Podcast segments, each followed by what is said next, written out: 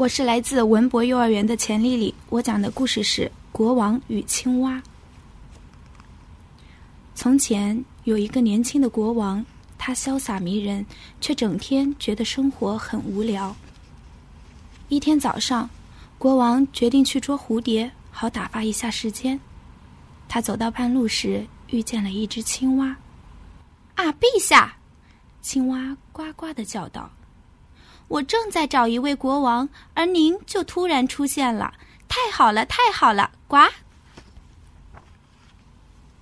你说什么？一只普普通通的青蛙居然敢跟我讲话？国王气得脸都红了。您别生气，陛下。青蛙解释道：“您千万不要以貌取人，我可没那么幼稚，也不是生来就是青蛙。”事实上，我是仙女，焦糖仙女。一个女巫嫉妒我，把我变成了现在这个样子。这个故事我听过一千遍了。啊，别烦我，走开。国王打着哈欠说：“陛下，这是真的，请您相信我。只有您能把我从厄运中救出来。您只要吻我一下就行。”轻轻吻一下就行。这绝对不可能！国王大声说：“你浑身黏糊糊的，我是不会吻你的，你想都别想。”不过，如果您答应吻我，作为报答，我会帮您实现一个愿望。”青蛙继续说道：“无论是爱情、金钱、荣誉、外貌。”还是金银珠宝、美味佳肴，我会帮您实现任何一个愿望。请您吻我一下，然后您就知道会发生什么事了。得了得了，你没看见吗？我可是一个什么都有的国王，无论我想要什么，只要做个手势，就会有人送过来。肯定有您没有想到过的愿望，让我猜猜。让世界上最美丽的公主爱上您，这个愿望怎么样？青蛙问道。所有的公主都倾心于我，拜托，我可是国王，这对我来说根本算不上愿望。一个糖果店怎么样？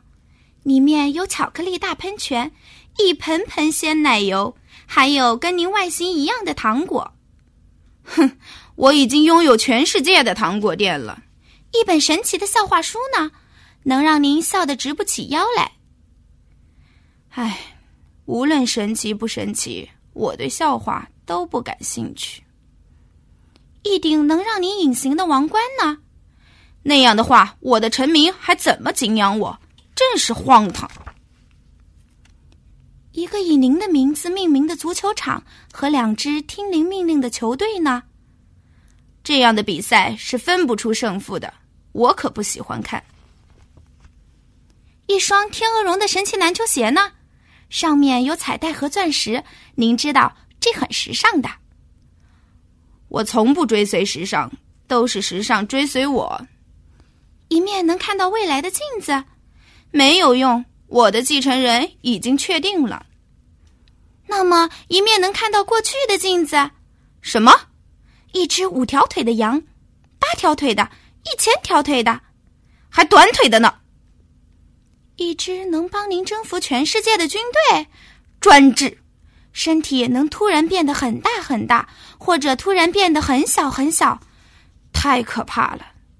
养一条喷火龙当宠物，我有打火机，要它做什么？国王微笑着说。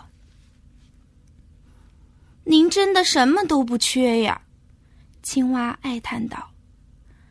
真无聊，简直太无聊了。我可不想像您一样生活，我宁愿做一个开心的普通人，或者做一只会蹦会跳的青蛙。啊哈！我现在就可以又蹦又跳，呱呱！陛下，看我，看我！青蛙说着跳起舞来。还把国王也拉了进来。国王先是微笑，然后边跳边笑，最后哈哈大笑起来。